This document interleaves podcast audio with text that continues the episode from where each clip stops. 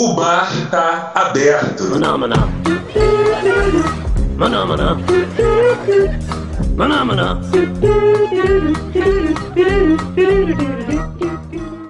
É isso aí, galera. Estamos aqui reunidos hoje. Eu, Mano Misa, Lady Babi Olá, olá. e o Mano Geladeira nos bastidores, dando esse suporte aí maravilhoso pra gente e falando com vocês aí nos comentários. Aliás, inclusive, né, galera, não esqueçam que o nosso programa é um programa de comentários, então fiquem à vontade pra falar que, assim, entre uma empolgação e outra, a gente dá uma paradinha lá e conversa com vocês também.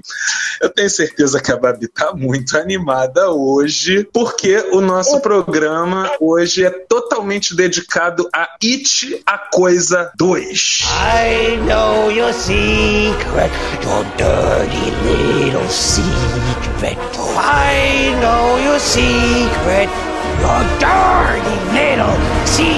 Eu tô muito animada, porque eu tava esperando, assim, capítulo 2, assim, ó, ansiosamente, desde que saiu o capítulo 1. Saquei, legal, legal. É, eu pensei que eu ia pensei que, pensei que o geladeiro ia colocar alguma musiquinha. Agora sim ele ia botar aí os uivos aí, né? Vou falar de novo, hein, geladeiro? Aí tu bota alguma coisa macabra aí no ar. Hoje o programa é inteiramente dedicado a It, a Coisa 2.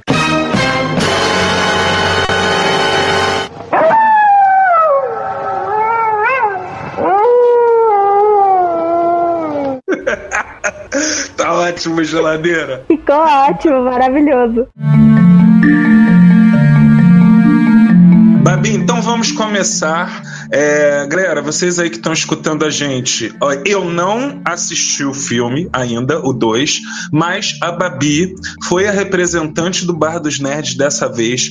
Ela é fã de- do Estevão Reis, né? Como fala o, o, o Otávio Galá, e também do primeiro filme, né? Curtiu muito. Então ela já estava empolgada já há umas duas semanas, enchendo o saco da gente aqui, dizendo que, ó, eu vou lá no cinema, eu vou ver It, vocês vão ter que fazer um programa de It, senão eu vou passar, vou mandar um palhaço diabólico atrás de vocês depois, e cá estamos nós. Então agora eu quero saber de você, Babi. É, superou as suas expectativas? É, foi o que você estava esperando? Você gostou do It, a coisa 2? Tá, antes de mais nada, eu acho que é, a gente tem que dar as boas-vindas a uma das nossas ouvintes mais assíduas aqui do bar. É, seja bem-vinda, Jéssica. O nome dela é Jéssica. Eu já falei pra você. É a coisa mais linda que Deus pôde trazer. Olha, Jéssica, se prepara, porque hoje a coisa tá macabra aqui no bar, viu? É, Misa, respondendo a sua pergunta, vamos lá. Vamos, vou tentar explicar o que acontece. É, eu gostei do filme, mas ele não superou as minhas expectativas, muito pelo contrário, ele me decepcionou um pouco. Mas essa decepção não é uma decepção de putz, o filme é ruim. O filme não é ruim. O filme mantém a qualidade técnica, a qualidade visual do primeiro filme, que é muito boa. Poxa, ele foi, ele foi um dos filmes com maior bilheteria no mundo, de, um dos filmes de terror com maior bilheteria do mundo. Ele não perde essa, essa característica de é, o roteiro ser bom, a- as atuações ser muito boas, a fotografia e, e toda a aura que Barry construiu ali desde o primeiro filme permanece. O que acontece é que ah, eu, eu meio que visto a minha capinha de mocinha que não leu o livro e que vai só assistir ao filme, ponto, toda vez que eu vejo alguma adaptação. Porque eu entendo que acontece mudança. Acontece que eu não posso deixar de comparar com o primeiro filme. E o primeiro é muito melhor. A gente se envolve melhor com os personagens. Eu sinto que o desenvolvimento deles é muito melhor é, quando eles são crianças do que quando eles são adultos. E isso deixou um pouquinho a desejar nesse filme. É, mas ele é muito bom. Ele vale muito a pena. E outra coisa que pode decepcionar é se a pessoa for até o cinema esperando um filme de terror. Gente, desde o primeiro filme, e eu sou assim, uma pessoa que não assiste filme de terror de forma nenhuma, é... mas o, o, o It, ele tem uma característica de que eu não penso nele como um terror de horror e coisas que a gente tá acostumado, tipo, de demônios e blá blá blá. O It é muito mais um terror psicológico com ficção científica e drama do que um filme de horror convencional. Então não vá lá esperando que você vai morrer de medo e que a origem do It é uma coisa, nossa, assombrosa e, e demoníaca, que não é nada disso. É, vai com a expectativa mais lá embaixo, mas isso não quer dizer que você não tome muitos sustos durante a sessão. Então, mas você falou aí que é uma mistura de ficção científica. É, é, como é que foi que você falou? Ficção científica, mas o que? Você falou que é uma mistura de três coisas.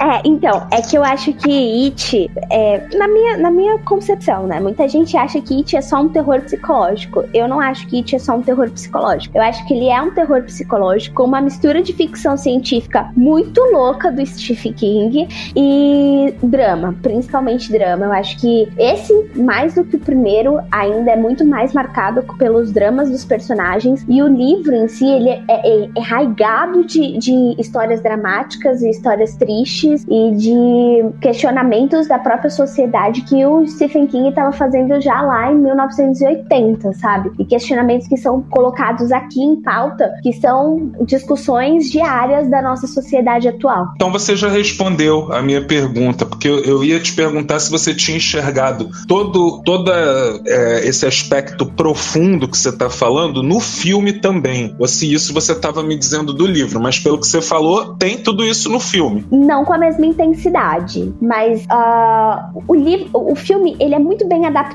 Ele traz toda uma essência. É, acho que a gente tem que explicar assim. O, o é isso que eu ia perguntar. Fez jus? É isso? Você acha assim que foi uma adaptação à altura do livro? A gente já sabe que nunca é igual, mas fez, teve, tinha a essência do livro, pelo menos ali no filme. Sim, e eu acho que assim o Stephen King ele não costuma gostar das adaptações dele para as telonas. E eu vou já dar um, um spoilerzinho, mas não vai estragar nada da experiência do da experiência do filme. Mas o Stephen King faz uma participação a lá Stan Lee nesse filme, então acho que ele tá muito satisfeito com o que foi feito. Eu também fiquei satisfeita, eu, eu me senti assim bem dentro do universo enquanto eu tava lendo o livro, eu me senti na tela ali também dentro de Derry, tudo certinho. Eu acho que é uma boa adaptação apesar dos problemas que ela tem. Caramba, que aí muito legal saber que o Stephen King é, fez uma participação no filme. É, eu sinceramente não me lembro, não sei se, se ele já fez isso antes em algum outro filme. Eu acho que sim, né? É, ele tem uma cara bem marcante, mas agora eu não vou lembrar. E deixa eu ver aqui. Filme. Primeira vez, né? Primeira vez que ele faz uma participação, e aliás, é um dos primeiros filmes que ele dá o aval dele. Ele nunca tinha gostado de nenhuma adaptação, nem da adaptação do Iluminado do Kubrick. Ele não tinha gostado. Ele, essa é a primeira não, essa... adaptação. Ele, tipo, ele dá o aval e fala que tá muito boa. Então, é, o, o, o Iluminado do Kubrick é o exemplo mais clássico disso aí que você tá falando, né? Até no jogador número um agora, para poder. Esse filme aí, o último filme do. Oh, meu Deus, viu, Babi? Quando eu não pesquiso, eu não sei o nome nem de quem eu sei o nome, pô. Tá vendo?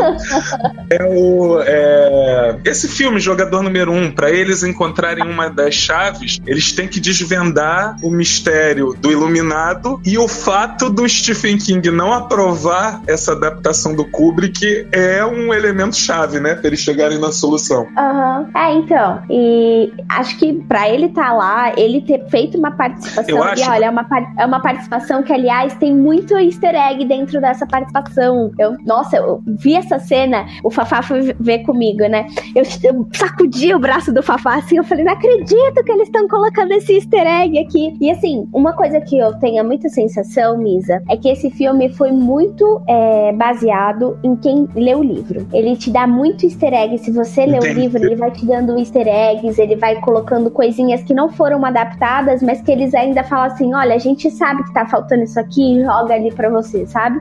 Olha, e falando nisso, eu ouvi eu ouvi dizer, eu assisti algumas críticas, que a direção do Andy Muschietti, espero que seja assim que se fale o nome dele, né? É um diretor rela relativamente. que tá ficando conhecido agora por causa de It, né? Mas que antes ele só tinha feito o filme Mama. E todo mundo tá elogiando muito a direção dele. Dizem que foi uma direção muito cuidadosa. E você acabou entrando num outro assunto que eu ia te perguntar mais pra frente. Essa coisa dos easter eggs. Tem muito easter egg, tem muita referência às outras obras do Stephen King dentro do filme? Então, tem coisas que fazem muito a lembrar. Por exemplo, desde o primeiro filme, é, eu acho que Stephen King tem alguma coisa com garotas e sangue, né? Que tem a cena em que a Beverly tá dentro do banheiro e aí ela toma um jorro de sangue na cara. Então, nesse segundo filme, vai ter também uma cena muito parecida com essa, que acho que tem até no trailer, não é nenhum spoiler. É, tem uma cena muito parecida com essa do primeiro filme também, vai ter uma no segundo. Isso me faz lembrar muito de Carrie a Estranha. Eu acho que o Andy Muschietti, ele realmente teve muito cuidado. E, como eu falei, os easter eggs, eles são mais para fãs do livro. Uh, o It, o livro do It, ele tem 1104 páginas. É uma história Cara. muito... É, é um livrão. Ele é muito grande. É, é uma história também que ela é muito carregada de detalhes. Por exemplo, é, a gente tem que entender que Derry, ela não é uma cidade comum. Então a gente, dentro do livro, a gente vai até a fundação de Derry para poder entender tudo o que tá acontecendo naquela cidade. E aí é que entra a questão da, da ficção científica, que desde lá de trás tem toda uma coisa acontecendo, uma coisa não é sobrenatural ali, mas é uma coisa meio que é, diferente acontecendo para culminar onde a gente chega que é na cena do George com o barquinho, que é onde tudo começa pra gente. E. Ó, oh, então a me salvou, Babi. Ele já falou lá que o diretor de jogador número um é o Spielberg. Geladeira ali, ó, na pontinha do lápis. Isso então, aí. Mas aí, continua. O, o Andy, ele vai, ele vai ser muito. Ele vai ser muito generoso em dar easter eggs pra gente de quem lê o livro. E que sabe que tem muitas, muitos detalhes que pra história é muito importante, mas que não tem como ser adaptado pro cinema. Não tem como a gente é, complicar uma coisa que já é muito complicada. Que eu sei que você vai me perguntar mais pra frente sobre a origem do It, que é uma coisa muito complicada. Então, eles meio que suavizaram isso. Aliás, já avisando, a gente sabe aí a origem do It, o filme vai contar pra gente qual é a origem. Eu não vou dar nenhum spoiler aqui, mas pra frente a gente vai entrar mais a fundo e a gente, eu começo a contar um pouco mais. É. Ah. Mas. É. Acharam. A polícia chegou aí, cuidado. É, vieram me buscar. Corre. Você tá com disfarce, pelo menos? Ah, eu tô. Eu tô de Beverly hoje. Ah, então tá ótimo. Então eles não vão te pegar, não. Ufa, vamos continuar o programa. Então, se vira... Andy... Já pensou se o Bar dos Nerds vira um episódio daquele programa Cops americano? Eu não ia desligar, não. Ia mandar você ficar com o celular ligado aí que a gente ia acompanhar nessa caçada aí, nessa, nessa fuga da polícia. Ao vivo. Babi, você já você vai ser pega? Não, não. Tô correndo aqui, ó, descendo pelas escadas de incêndio. Olha, se eu tô preocupado com a audiência do Bardos, em esse programa ia bombar, hein? Caçada loirinha de São Paulo ao vivo. Ó, oh, olha aí, hein? Kátia Flávia de São Paulo. Uau! Olha, eu queria agradecer Achai... aqui o Dandelion45 por seguir a gente. Dandelion, senta aí, depois a gente conta como é que mata o It. É isso aí, ô Dandelion. Porque você que tá nos seguindo agora e para quem já tá com a gente, caramba, Babi, o Jota pediu para dar um aviso também triste para vocês que é, bom, galera, a gente gosta demais, a gente ama muito fazer esse programa para vocês, a gente se diverte demais fazendo o programa, só que ele dá muito trabalho também, principalmente para o nosso amigo Geladeira, porque como vocês podem perceber, o, nós, os apresentadores, a gente ainda se reveza, né? A gente não tá aqui todos os dias da semana, mas o Geladeira, coitado, ele não tem folga, ele tem que estar tá aqui segunda, quarta e sexta.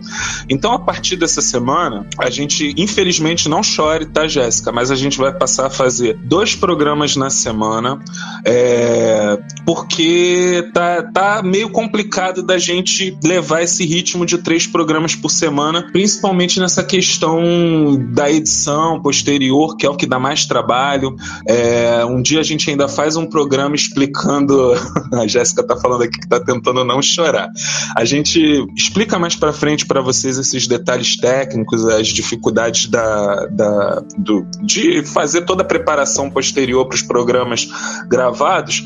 E às vezes o nosso amigo geladeira leva dias, gente, nesse processo aí. Então é, a gente vai reduzir a nossa carga, a gente vai passar a ter dois programas por semana, mas a gente vai continuar nesse horário das 10 horas e todos os programas gravados vão continuar aí no, na nossa lista do Castbox, no Spotify e no nosso site www.bardosnerds.com. Então, quando vocês sentirem saudade da gente, é só vocês voltarem lá e assistir o programa. Belezinha. Mas onde a gente estava? Eu tava falando que o Andy Moschetti, ele tem uma, ele tem um cuidado muito grande na direção dele em agraciar o público da o público leitor. Quem lê o livro e sabe de detalhes ali que são importantes para a história, mas que para uma adaptação não eram tão relevantes assim. Dava para dar uma enxugada, dava para dar uma, uma simplificada na coisa toda que é muito complexa. E aí ele coloca esses easter eggs assim no meio de diálogos, ou então numa roupa, ou num, num objeto. É, é, bem interessante, ele tem todo esse cuidado assim com, com o leitor do Stephen King. Show!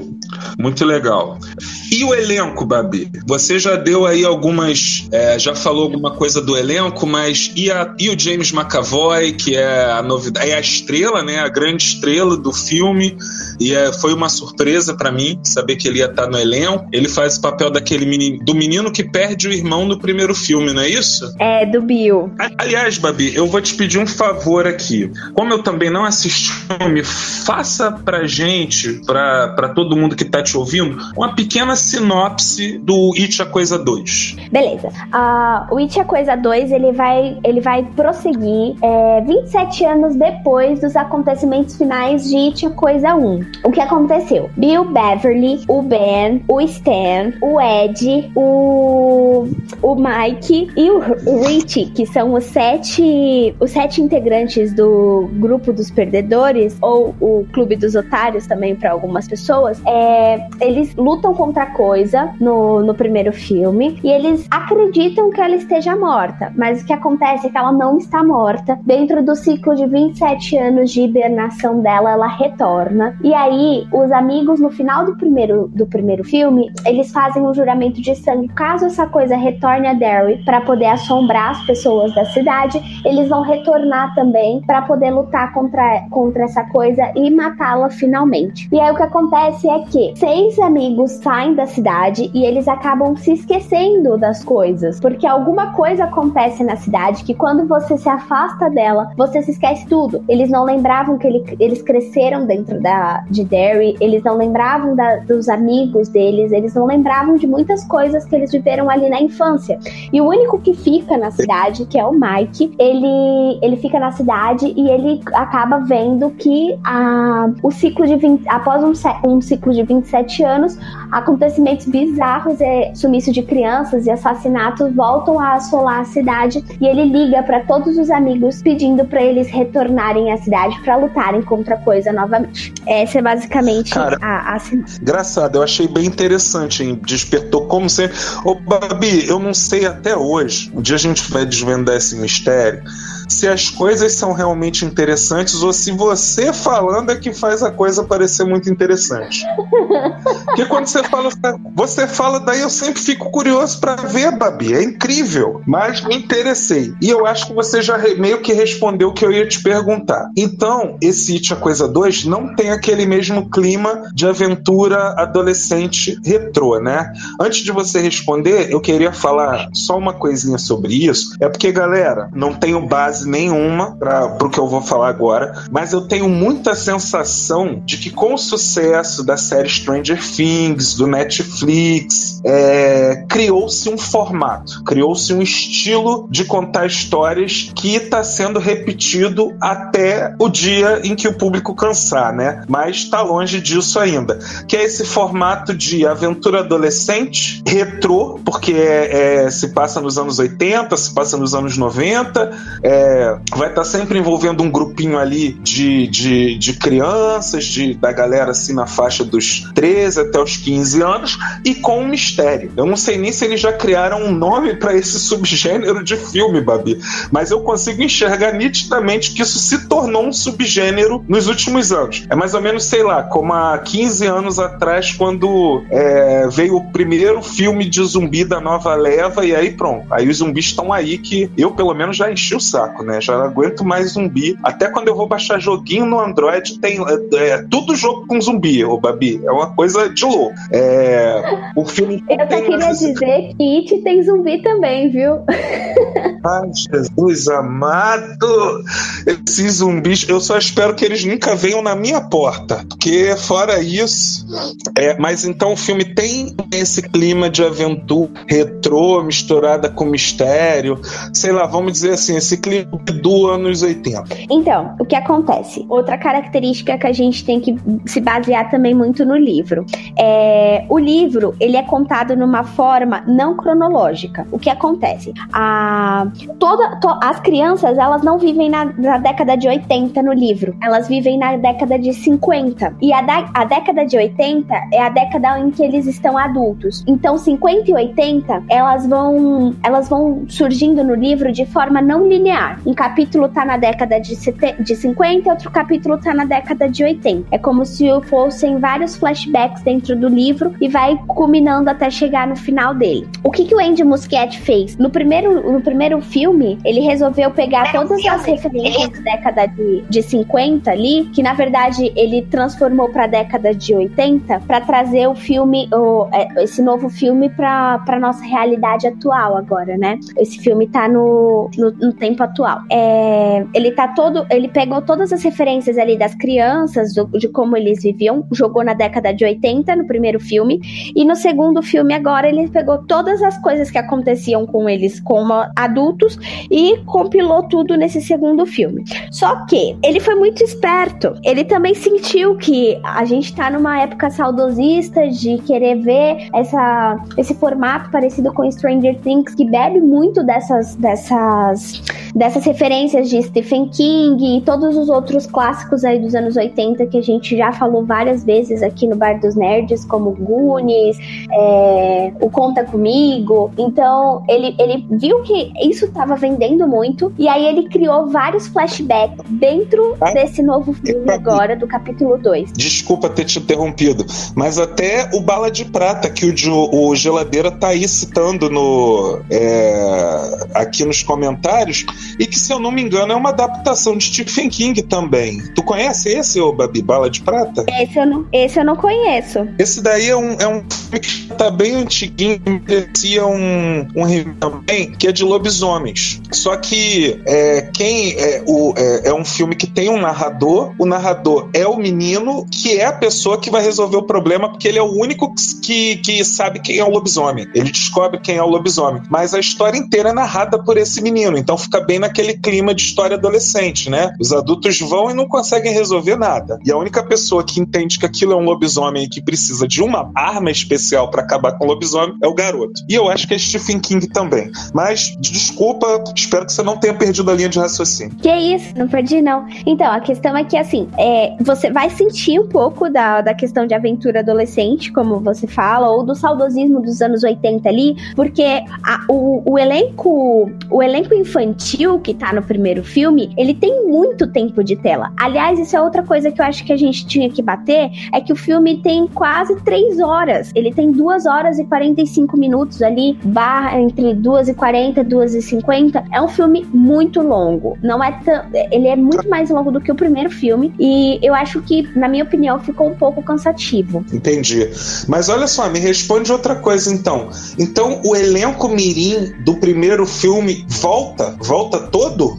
volta todo. Ai, que bom. Então até aquele lá do Stranger Things está presente no filme também. Continua desbocado? Tá, continua desbocado. O personagem dele adulto é tão desbocado quanto. Aliás, falar do elenco adulto, uh, o James McAvoy ele tá com uma atuação ótima, mas o que acontece é o Bill, que antes era o líder do grupo, era porque todo mundo se junta ao Bill para poder encontrar o George. É essa a, a premissa do filme, né? Porque o George não é encontrado nesse filme. No livro, o, o George é encontrado e o Bill ele tá depressivo. Então eles se juntam para poder entender o que aconteceu com o, o, o George. Mas no filme, o George não é nunca encontrado. Eles não acham o corpo do George. Então todos os amigos se juntam ali no, no Rio, no Barrens, para poder encontrar o irmão do Bill. Então o Bill ele se torna um líder dentro desse grupo, tanto que é ele que vai lutar na com a coisa no primeiro filme, é ele que deveria lutar com a coisa no segundo filme também. Só que uh, o roteiro ele tira um pouco do brilhantismo do Bill e o McAvoy não tá, não aparece tanto. Quando ele, quando ele aparece, as atuações dele são muito boas, como sempre. Ele é um ator excelente, gente, não tem nem o que falar. É. Mas o Bill perdeu um pouco dessa coisa da liderança. A coisa da liderança vai parar na mão do Mike, que é o personagem que fica na cidade e que chama todo mundo de volta. Então ele que meio que toma a dianteira do grupo e acaba meio que se tornando líderzinho nesse, nesse momento. Uh, os outros personagens estão fabulosos. A, a caracterização deles é incrível, Misa. É, mas eu, eu fiquei um pouco confuso. Quem é esse que você falou que eles não encontram? É o irmão do menino no primeiro filme? Isso. No filme, eles não encontram e... o corpo dele. Ele desaparece. Entendi. Mas aí, quem foi que ficou na cidade? Foi o irmão dele ou foi um dos outros, uma das outras crianças? Não. Quem ficou na cidade foi o Mike. Foi uma das crianças ali, amiga, amigo dele. Qual deles? Eu, me, me, tenta me refrescar é aí negro. a memória. É o negro, tá. Ah, ele que ficou na cidade, no caso. Ele ficou na cidade. Eu acho interessante, inclusive, essa coisa de dar mais importância para os outros personagens, né? Não ficar focado só em um, uma das crianças e nem mesmo é, deixar os holofotes todos pro James McAvoy, né? Acho isso daí bom até, interessante. E no caso, o McAvoy é que é o irmão do garoto que desapareceu no primeiro filme. Exatamente. Entendi, saquei. Outra, a outra, o, a outra atriz que me chamou a atenção, o Babi, foi a, a Jessica Chastain. Não sei falar o nome dela. Jessica Chastain, que é, é aquela atriz, eu acho ela muito bonita, aquele queixinho furado dela, e que foi a, a vilã sem graça do desse filme aí da Fênix Negra, agora. Já vi ela em alguns seriados também. O personagem dela e a menina que ela interpreta no primeiro filme tinha um, um, tinha era bem interessante a menina. O personagem dela tá interessante também agora no 2? Então, é bem interessante na questão de todos os personagens, eles carregam traumas de, de infância, que são fomentados ainda mais pelo, pelo Pennywise. O Pennywise, ele se alimenta dos seus medos. E o que acontece é que todos eles vão carregar esses traumas para sempre, durante a vida adulta deles. Por exemplo, a Beverly, ela tinha um pai abusivo que maltratava ela e tal. É, no filme, ele só chega a ser extremamente abusivo, prender ela, bater nela. No livro, ele chega a ser muito pior. E ela acaba casando com um cara que é abusivo também, que bate nela e tal. E a gente vê muito isso. O, o filme traz isso um, um pouco aí para as telas. E é interessante ver como ela lida com isso. Tanto que o medo dela do sangue é a questão da de como eles ficam falando dela o tempo todo, de que ela é uma garota, não é uma garota certa. Eles chamam, eles usam palavras assim muito duras para ela, né? E ela tem isso com ela, de que ela é uma sem vergonha, ela é, sabe? E a gente vê muito isso nela. Uh, o Ed, por exemplo, que é aquele menino é que é hipocondríaco. Né? Hein, Babi? E esse, esse drama dela é uma ficou assim bastante realista, né? Pelo que você tá falando, porque essa prisão psicológica da gente acabar procurando assim ter algum relacionamento com uma pessoa parecida com os, com os pais da gente, mesmo os pais da gente não exatamente um modelo a se seguir, né? Psicológico aí bastante estudado. E a coisa da mulher ser julgada, principalmente que o filme é, é se passa nos 80, né? É, é, que isso é, uma, isso é uma realidade que a gente está tentando desconstruir nos dias de hoje. Então, quer dizer, são assuntos bem instigantes e bem interessantes mesmo. Muito. O filme ele traz, ele traz aí é, pautas extremamente atuais. E, e, são pautas que, se a gente pensar, Misa, são pautas que, que o Stephen King estava discutindo ali nos anos 80, quando ele escreveu o livro, né? E ele traz aí a questão da homofobia também. Um dos personagens, que eu não vou contar qual, mas um dos personagens, a gente descobre isso. Quem lê o livro já tem uma certa noção, pelo menos tinha, não era tão, não era, não é explícito no livro, mas o, o filme trouxe isso explicitamente, ele colocou no roteiro e falou: não, a gente vai assumir isso daqui, e assumiu mesmo. Um dos personagens sofre com homofobia, a Beverly sofre com essa questão do machismo dela, ah, porque você é isso, você é aquilo, ela tem esse tipo de, de problema, e muita coisa que a gente vê, uh, o Mike vai sofrer com o racismo, que é uma cidade extremamente racista, o, os pais dele morreram queimados e eles, eles julgam muito isso, né? Eles ficam falando que os pais dele tinham que ter morrido de forma pior e tal. No livro tem, tem é, ataques racistas muito fortes que são é, instigados pelo Pennywise, que mais, daqui a pouquinho a gente explica por que, que é instigado pelo Pennywise. E cada um deles tem, traz um traço muito forte de discussões que são extremamente atuais. É, a, gente tá, a gente fala de pais abusivos também, que é o caso da mãe do Ed, que é aquela, a, aquele menino que é hipocondríaco, e a mãe dele é doida. É, ela quer porque quer proteger ele, porque o pai dele morreu de câncer, e aí ela quer porque quer proteger ele, que ela faz o menino acreditar que o menino é doente, sendo que o menino é totalmente saudável, e como uma prisão psicológica para ele ficar embaixo das asas dela o tempo inteiro. É assim, no filme isso é tratado com uma sutileza, mas no livro é de uma forma assustadora. Você tá vendo que ela tá manipulando ele é uma criança e você tá lendo aquilo e o Stephen King constrói aquilo muito tão bem construído que é aí que entra um terror psicológico. O terror psicológico não é só o que o, o It provoca nas próprias crianças, mas como as pessoas ao redor, as famílias, a comunidade de Derry, ela é tão faz um terror tão psicológico em você quanto. Sim. O, o que eu fico aqui pensando também, Babi, eu, eu aproveitei para ir lá ver o Bala de Prata. O Bala de Prata, eu tinha até esquecido do detalhe mais interessante. O garoto, tal do garoto, que é o único que sabe que é um lobisomem, a cidade inteira acha que é um serial killer. Só o garoto acredita que é um lobisomem. É, ainda era cadeirante, o garoto. Eu tinha esquecido desse detalhe. E era um ator que, assim, todos os, muitos dos filmes teens da época ele tava lá, ó. Tô te dando já uma dica aí de um filme retrô para você ir assistir com o Fafá, que é muito bom. Então, a Jéssica comentou que a maioria das atrizes tem o nome dela, mas só as belas, Jéssica. Só as atrizes bonitas que tem esse nome. Isso é nome de mulher bonita, pô. É igual Bárbara, né? Ó, olha aí, hein? Claro. E, claro. E o Renê, o Renê entrou, mas saiu. Enviou aí um coraçãozinho pra gente. Só veio deixar o coração dele pra gente. Olha que lindo. e ah, olha só, olha, é, a gente ganhou um seguidor. Mais uma, já teve outro lá mais pra frente. Dandelion 45, agora a Padawan Isabela. Isabela, somos todos Padawans, entendeu? Mas junte-se a nós que estamos luta aí para nos tornarmos mestres Jedi juntos. Um dia a gente chega lá.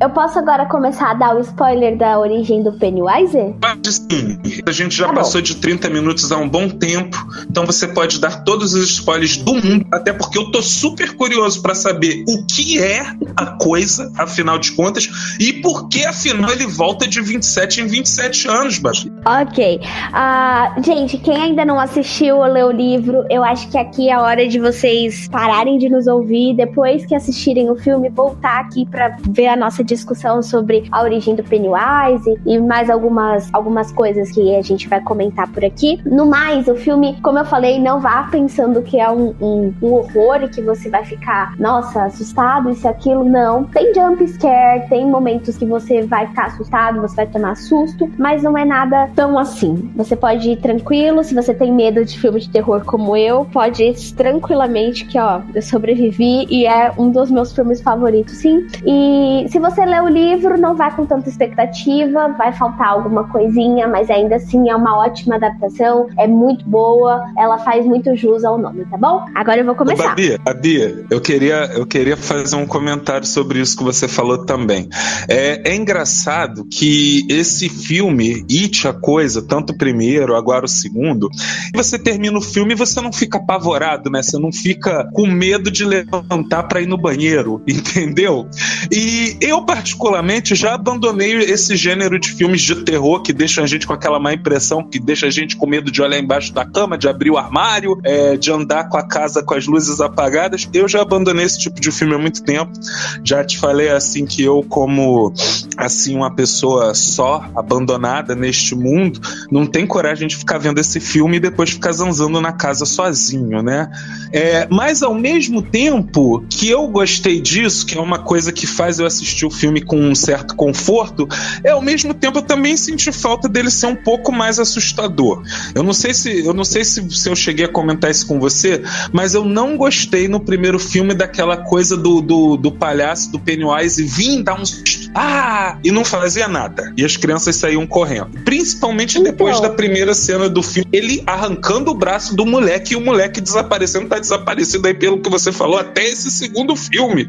Então, é, entendeu? Eu achei que ficou meio fora do tom. Mas todo mundo, a gente percebe que o diretor é muito cuidadoso, é um diretor que eu acho que só vai crescer. O elenco também é muito bom. Mas tô doido pra alguém me explicar isso. Pelo amor de Deus, me explica. O que é o Pennywise? Por que ele fica dando sustinho em vez de pegar logo o pessoal e comer?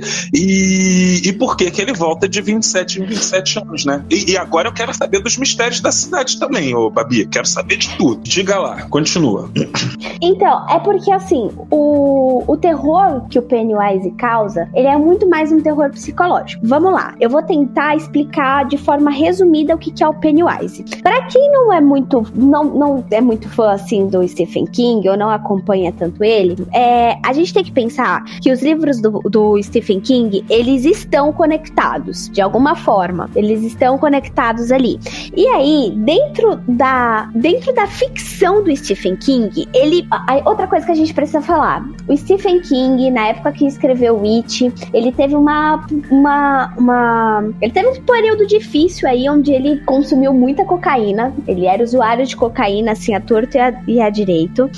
E esse filme, ah, desculpa, esse livro e alguns outros que ele escreveu nesse período, eles têm assim umas coisas assim muito mirabolantes, tanto que tem polêmicas desse livro, por exemplo, uma cena em que a Beverly faz sexo com todos os meninos, é, realmente tem nesse livro, e ele usou isso como uma metáfora, mas ele tava assim muito drogado, tanto que ele fala várias vezes que ele não lembra nem de ter escrito essa cena. É, quando o, o Andy Moschetti tirou essa cena do, do roteiro, ele achou que ele, ele mesmo falou que ele concordava que ela não tinha muito sentido, ela era uma cena muito mais, é, como eu posso dizer, ela era uma cena muito mais é, referencial, uma cena muito mais simbólica sobre o crescimento deles, o amadurecimento deles. A cena? Como é que é a cena? É uma cena onde a Beverly, que é a única menina do grupo, ela faz sexo com todos os meninos. Isso tá no livro, né? Isso tá no livro. A gente tem que Tiraram entender do que filme. o Stephen tiraram do filme. A gente Graças tem que entender que o. Stephen King, ele estava num momento assim muito louco da vida dele. Consumiu cocaína até não poder mais. Enfim. E aí o que aconteceu? O, o geladeira tá aqui falando King verso é isso mesmo, geladeira. É como se fosse um King verso. E aí dentro desse King verso, ele criou um negócio que se chama Megaverso. O Megaverso é como se fosse uma das realidades paralelas que existem dentro do universo dos livros do Stephen King. E a coisa, ela veio do Megaverso. ela foi criada no Megaverse. Simplificando, bem simplificado, o It é um alienígena. Só que de outra dimensão, no caso, não de outro planeta. Exata, exatamente. De uma outra Uau! dimensão que se chama Megaverso. E aí ele cai aqui na Terra e ele sucumbe bem ao fundo mesmo, ali na região onde vai ser Derry. Só que aí que acontece? O It, ele é um, um bicho que se alimenta das pessoas. Só que mais do que isso, ele se alimenta também do medo delas. Ele mesmo vai ter uma parte ali no livro que vai ser dita que ele prefere que a carne das pessoas esteja marinada no medo, porque fica muito mais gostoso. Então, por isso que ele tem toda uma questão de manipulação psicológica. E Mas essa It- fala no filme, né? Essa fala do carne marinada no medo, não tem essa fala no filme, né? Não, é, é uma fala do, do, do livro. No filme tá tudo muito Pois mais é. simplificado. É, porque pra mim essa fala ia explicar muita coisa já. Só essa frase já ia explicar, eu já ia ficar mais confortável nessa coisa de dele só dar susto no primeiro filme. Só pegou o primeiro menino e não pegou mais ninguém. Então, mas, Mas, se você reparar, se você reparar, na primeira cena, ele tá babando. Presta bem atenção que quando o Jorge tá chegando perto dele e você tá vendo que a cara do menino tá assim, ficando com medo, ele baba porque ele sente o cheiro do medo e aquilo dá vontade deles de comer. Não que ele já não comesse se não tivesse com medo, mas o medo potencializa isso mais ainda. Aí o que acontece? Ele manipulando as pessoas naquela região onde seria Derry, ele fez com que a cidade fosse fundada ali. E ele manipula as pessoas daquela cidade. Por isso que, ah, nesse filme principalmente, eles vão dizer: parece que Derry é amaldiçoada, é amaldiçoada. Não é que ela seja amaldiçoada, é que o Pennywise tem como se fosse um poderzinho de manipulação das pessoas. Assim como ele tem o poder de se metamorfosear. Ele sempre tá numa forma que assusta a galera. Por exemplo, no primeiro filme ele aparece como leproso pro Ed. No segundo filme, ele aparece como a- aquele sangue que sai de dentro do, do ralo do banheiro pra Beverly. No, pra outra pessoa, ele vai aparecer como aquela, aquela imagem, aquela pintura que o Stan tinha medo no, no escritório do pai dele. Então ele tem, a- além dele ter, não é um poder de criar realidades, ele manipula a mente. Ele é como se ele entrasse na sua cabeça, é muito mais psicológico, ele entra na sua cabeça e modifica a sua mente, e traz o medo pra você, do que ele modificar a sua realidade. Ou não, acho que é a mesma coisa, não sei. E não, eu, eu tô te entendendo, que é mais uma ilusão dentro da cabeça das pessoas do que a realidade em si sendo distorcida. Alterada, isso. E eu botei o fone, tá lá o Jota, tá ouvindo, tá lá reclamando pra caramba. Eu tô falando que é da internet. Ele mandou botar o fone, eu botei. Melhorou alguma coisa? Tá melhor. Ah, que bom, que bom. Então eu vou passar o meu amorzinho lá, Jota, deixar de ser teimoso e chato eu, né, no caso. Ô, Babi, a outra coisa, já que a gente tá falando do It, eu ia te perguntar também sobre o maravilhoso lá, o Bill, que eu não vou saber falar o sobrenome desse cara. Bill Skarsgård. Skarsgård. Parece quase Klingon o sobrenome dele. Que é o cara que. Isso aí. Skarsgård. E é o cara que faz o It, galera. E a atuação dele no primeiro filme foi muito elogiada. Eles falaram que ele se entregou demais ao papel. Ele já chegava no set é, todo configurado como It. E teve uma hora que ele deixou até os outros atores perturbados porque ele conseguia é, virar sem efeito especial. Ele conseguia virar um olho dele para um lado e o outro olho para o outro. É, não é nem um cara feio, mas ele conseguiu ficar extremamente estranho, grotesco, assustador é, nesse papel. No segundo, ele superou o primeiro, ele continuou mantendo esse, esse ritmo. ele tá mais à vontade. E tem uma cena que aparece até no, no, no trailer, que aparece mais o rosto dele sem a maquiagem do Pennywise. É uma cena onde ele tá falando com a Beverly. E aí, como eu tava falando para você sobre o, o Witch ter manipulado toda a cidade e a cidade ser como. É, e a cidade ser uma parte dele, é como se a cidade fosse uma parte do Pennywise, um braço do Pennywise, sabe? E aí o que que ele fazia? Para ele poder se. No começo de tudo, para ele poder circular pela cidade e não só ficar nos esgotos, ele se metamorfoseou na, na forma de um homem que viria a ser um, o palhaço Pennywise. E ele poderia andar pela cidade com os adultos na forma desse homem e também atrair as crianças para poder se alimentar delas, que eram as a, são as pessoas que são mais fáceis de sentirem medo e ele se transforma nesse Pennywise. E aí nessa cena, ele tá como Bill Skarsgård mesmo, né, falando com a Beverly, e ele começa a se pintar, só que ele é muito estranho mesmo. Ele tá extremamente à vontade no personagem dele. É, eu acho que aquela aquela atuação foi muito boa e foi como uma estreia dele nesse personagem. A atuação dele agora é extremamente tranquila, sabe? Ele tá na praia dele, ele sabe como manipular as coisas e ele continua tão estranho e tão assustador quanto antes. E tem uma cena também que ele ataca uma menininha dessa vez. Aliás, vai ter várias cenas dele comendo pessoas nesse filme dessa vez. Esse filme tá muito mais sombrio nesse quesito. A gente vai ver muito mais sangue, a gente vai ver muito mais morte, a gente vai ver muita coisa mais macabra do que a gente viu no primeiro. Mas não é tão assustador. Entendi, entendi. Então, talvez não seja tão assustador porque a gente meio já sabia o que esperar também, né? Sim. E, Babi, mas então, resumo da ópera. Você gostou do filme? Você recomenda que as pessoas vão assistir ele no cinema? É... Recomendo. Eu acho que as pessoas têm que ir mais do que ir assistir no cinema, que com certeza ele vai ser sucesso aí. A gente sabe que It tá batendo recordes desde o primeiro. Eu não, não duvido que esse também bata. Menos do que o primeiro, talvez, porque, como a gente falou, o primeiro ele é muito melhor, ele é muito mais estruturado. Mas mais do que ver o filme, eu aconselho muitas pessoas a lerem o livro. Muito mais do que um terror psicológico, It, ele não é um romance, ele não é um, um livro sobre um palhaço macabro. Ele é mais sobre como um palhaço macabro influencia e potencializa o desejo macabro de dentro das pessoas a cometerem coisas macabras umas com as outras. É, é muito mais complicado, muito mais complexo do que a gente acha. Saquei, Babi. É...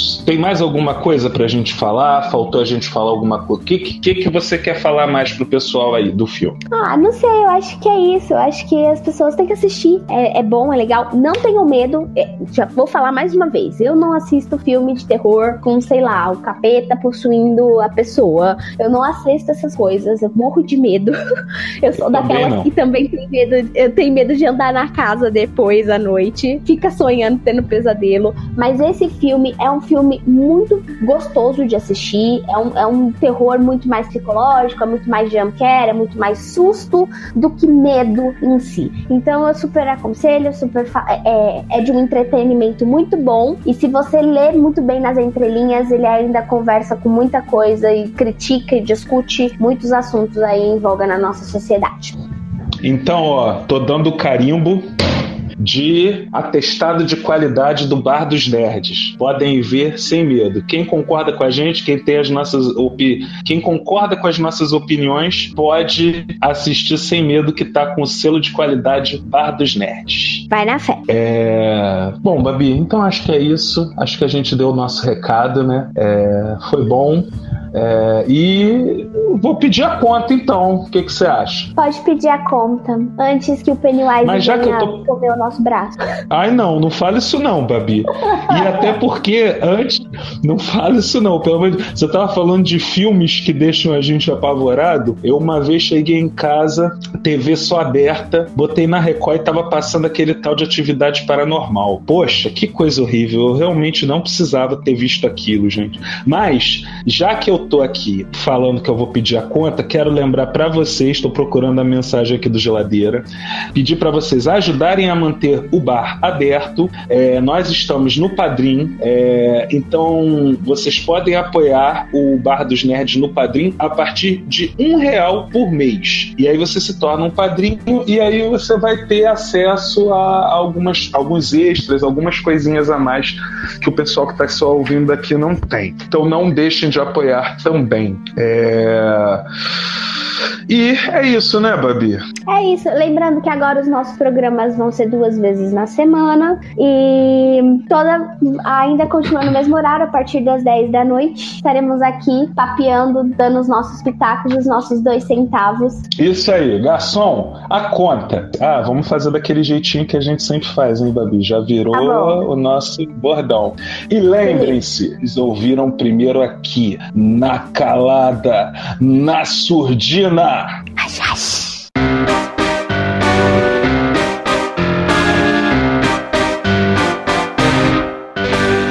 Ah, que delícia ouvir o resposta da Babi. É muito melhor que o meu.